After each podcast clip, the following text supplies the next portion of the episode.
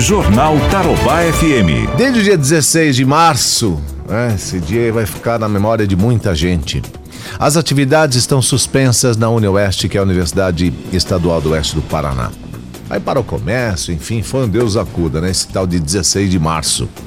Hoje, o Conselho de Ensino, Pesquisa e Extensão da UniOeste fará uma reunião extraordinária online para discutir a retomada das aulas na UniOeste nos campos da UniOeste.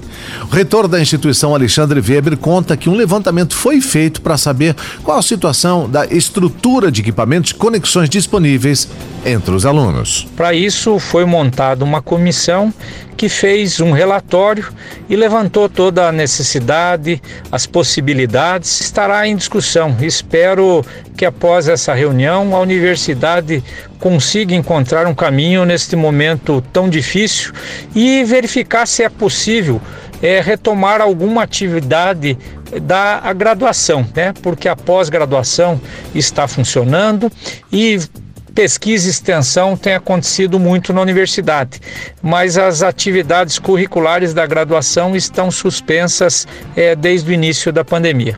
A comissão especial disponibilizou um questionário aos acadêmicos para avaliar também a familiaridade dos estudantes com as plataformas de integração online. Aí, respeitando aí o amplo debate entre a comunidade acadêmica, os conselheiros que representam os cinco campi e a reitoria participam da reunião para discussão do relatório diretamente de seus campi.